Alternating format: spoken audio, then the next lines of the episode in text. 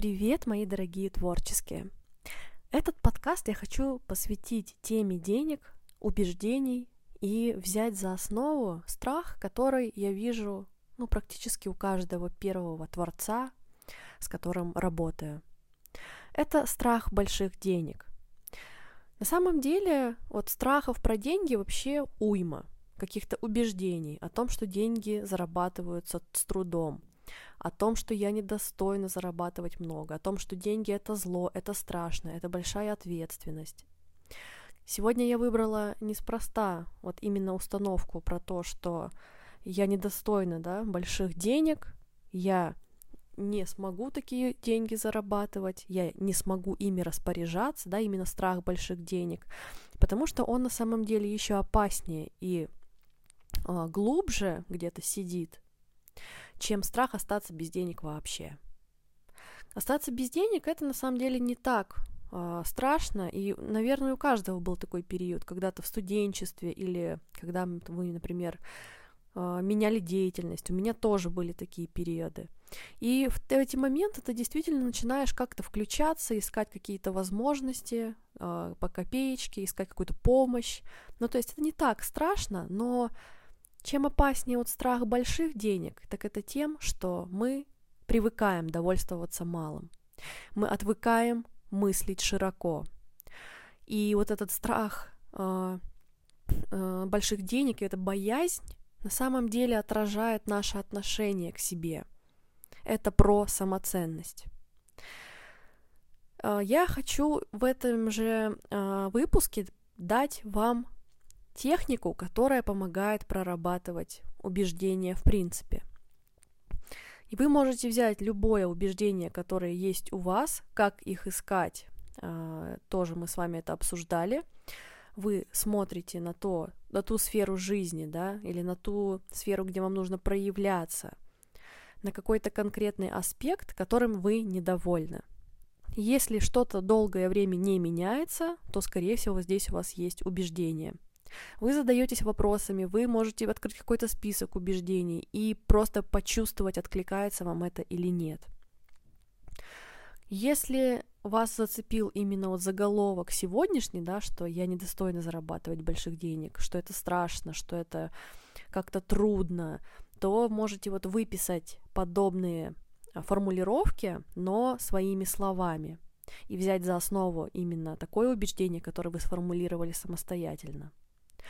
А дальше мы задаемся себе, задаем себе вопросы и отвечаем на них обязательно письменно.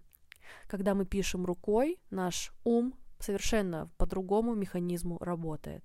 И все, что написано рукой, воспринимается как действие. Когда вы будете отвечать на вопросы для себя, вы будете виртуально проживать этот опыт.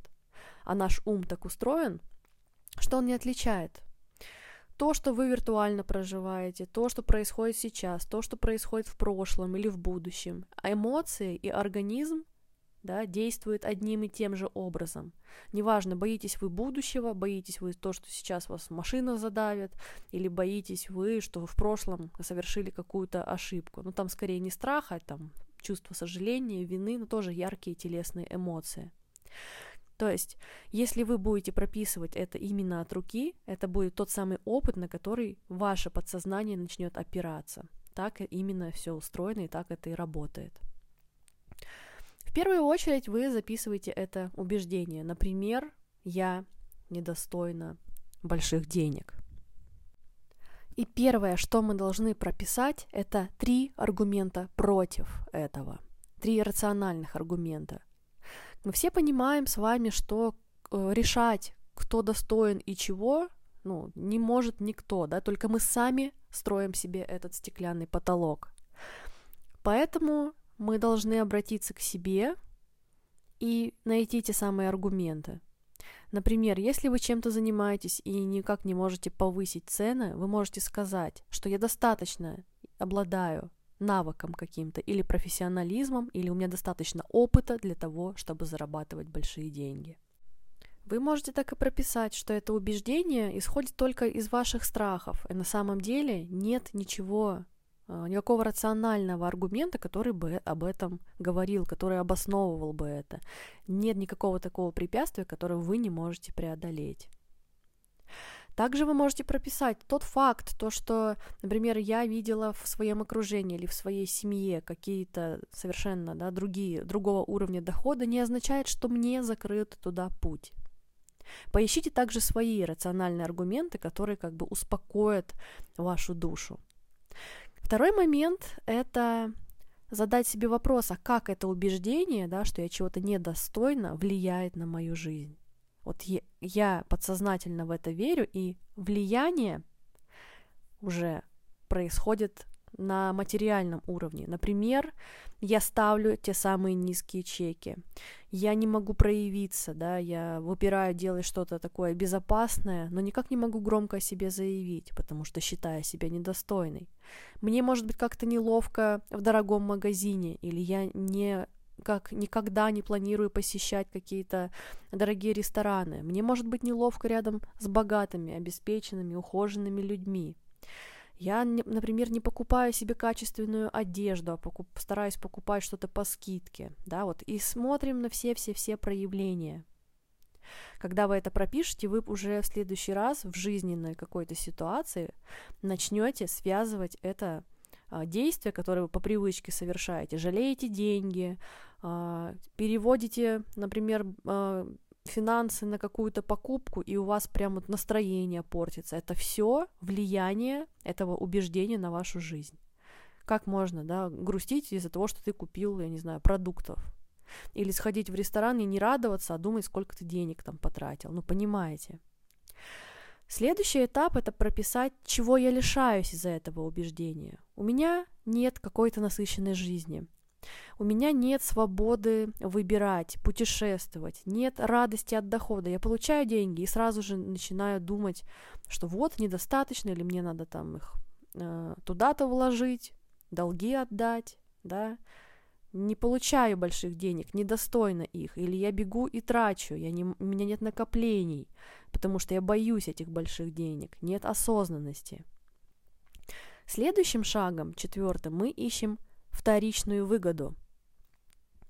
То есть я недостойна больших денег, я живу с этим убеждением, я боюсь каких-то больших денег, но зато, да, можно, и продолжаем фразу, зато можно не идти к работодателю, например, своему не просить повысить зарплату. Зато можно не стараться продавать за высокий чек, зато можно ориентироваться на аудиторию поменьше, да, и не преодолевать внутренний страх самоценности. Можно не работать, можно больше отдыхать, например, да. Можно не учиться, не вкладывать в себя. Можно э, быть в такой позиции жертвенной и ждать помощи, что как будто с вами что-то не так, да, и вам приходится опираться на кого-то. Это вторичная выгода. Ее мы не, не прямо сознаем, или мы можем даже от нее страдать. Да, кто любит быть жертвой? Никто не любит осознанно быть жертвой. Но тем не менее, когда у нас есть какая-то опора, это создает иллюзию вот той самой безопасности. Поищите у себя такую вторичную выгоду. Это уже раскрывает вашу личность с таких граней, с которых как бы непривычно было заглядывать до этого. Следующий пятый шаг – это аффирмация. То есть нужно э, придумать к этой фразе противоположную в таком позитивном ключе. Например, я достойна жить богато, я достойна получать самое лучшее, я достойна, чтобы меня ценили, да, чтобы ценили мой труд. Большие деньги приходят ко мне с радостью и легкостью. Я умею ими распоряжаться. Запишите это рукой. Это очень важно. Следующий шаг – ответить на вопрос, а какие возможности у вас будут, когда это убеждение а, уже станет не вашим, да? Какие возможности даст мне вот эта аффирмация из предыдущего пятого пункта? То есть, когда я перестану бояться этих денег, когда я буду достойно жить богато, что такое произойдет? Я не буду смотреть на цены в магазинах, я куплю себе дом, я буду дарить подарки близким, я куда-то перееду, я получу новое образование, новые навыки и компетенции. Я буду пользоваться платными качественными услугами. Я буду не в маршрутке ездить, а на такси или куплю себе автомобиль. И вот все что вы бы хотели, помечтайте, позвольте себе помечтать о чем-то материальном. Часто, когда у нас есть страхи перед, э, вообще связанные с деньгами, мы вообще запрещаем себе мечтать о каких-то покупках и убеждаем себя в том, что я вообще не про деньги, мне они вообще не нужны, но я бы не отказалась, конечно, жить хорошо. И дальше, дорогие, идет важнейший шаг, седьмой. Напишите пять действий, которые разрушат вашу негативную установку. И все, что вам придет на ум. Когда я сама прорабатывала э, эту же установку, я недостойна больших денег, я для себя выбрала такие шаги. Я куплю себе новый iPhone. Я отправлю предложение о сотрудничестве тем людям и компаниям, которым не решалась раньше. И если я это сделаю, я почувствую, что я достойна больших денег. Вот что это означает. Я какие-то предложения составлю, я составлю программу, где будет максимальная ценность передаваться, и я поставлю на нее высокий чек. Я устрою себе классную фотосессию, перестану жалеть на этом деньги. Что еще сюда можно добавить, да? Я подниму цены. Я пойду в расширение и куплю себе одну качественную вещь и поблагодарю себе за это, а не 15 каких-то некачественных. И вот, то есть мы начинаем позволять себе больше. И следующий восьмой шаг – выбрать два действия, которые вы совершите из этого списка. Не надо все пять, выберите два. Это даст вот то самое ощущение легкости, но поверьте, когда вы сделаете эти два действия, вы уже, кстати, сможете перейти к другой установке, э, негативной, ограничивающей, может быть, даже из другой сферы но все, что вы здесь прописали, оно начнет исполняться и раскрываться самым наилучшим образом и гораздо легче и проще, чем вы думаете. Обязательно попробуйте эту э, практику. Я могу сказать, что работа с такими убеждениями, поиск, это всегда, знаете, вызывает сопротивление, но это всегда дает нужные результаты. Страх больших денег это про то, что вы вроде бы, знаете, живете в комфорте, все привычно, вроде бы уже есть крыша над головой, какие-то продукты, но вот никак не получается выйти на новый уровень дохода. Никак не получается съездить в путешествие, всегда откладывается на потом. Или у вас есть список желаний, как я себя однажды поймала, который вот просто растет, да, мы вроде что-то хотим, о, вот это круто, вот это классно, вот это обучение бы я прошла, но сейчас нет сил, нет времени, да, ситуация в стране, в мире вот такая плохая.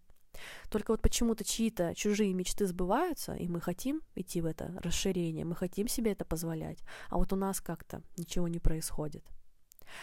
Проработка негативных убеждений, она всегда отражается освобождением такой внутренней энергии, всегда мы начинаем проявляться в жизни по-новому. Разрешите себе это и приступите к этой практике. Обязательно сделайте ее письменно. Не надо делать ее устно, не надо вот просто подумать и да, в голове прокрутить все эти мысли, сказать, да, мне откликается, очень интересно, здорово, вот нужно сесть и прописать.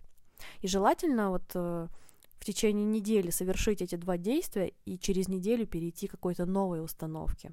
Тогда вы начнете замечать, как меняется ваша личность и ваша реальность. Вы начнете вообще э, быть более осознанными и начнете чувствовать свои внутренние сопротивления, когда они проявляются в жизни. В очередной раз в магазине, когда вы не позволите себе купить какой-то там, качественный, полезный там, фрукт, продукт, неважно, и скажете себе, да не, лучше сэкономлю, именно в тот момент вы вспомните вот свою практику и все-таки да, решитесь на этот маленький шажок, который принесет вам больше уверенности и радости. Ощущение от того, что ты можешь себе что-то позволить, гораздо приятнее, чем ощущение от того, что ты что-то где-то сэкономил, где-то зажался. И, конечно же, в творчестве, да, в развитии нашем, это вопрос самоценности один из ключевых. Об этом мы с вами также говорили в прошлых подкастах. Дорогие, если хотите поискать свои ограничивающие установки из разных сфер в жизни, я приглашаю вас к себе на разбор. Можно написать мне э, в личные сообщения, да, в любом месте, в Инстаграм, э, в комментариях под э, подкастом, и мы выберем с вами удобное время для того, чтобы созвониться по видеосвязи. Это для вас в, пер- в первый раз бесплатно можно прийти, попробовать, познакомиться с собой. Это будет для вас полезно. А я желаю вам терпения на пути жизненном и творческом и желаю вам вдохновения.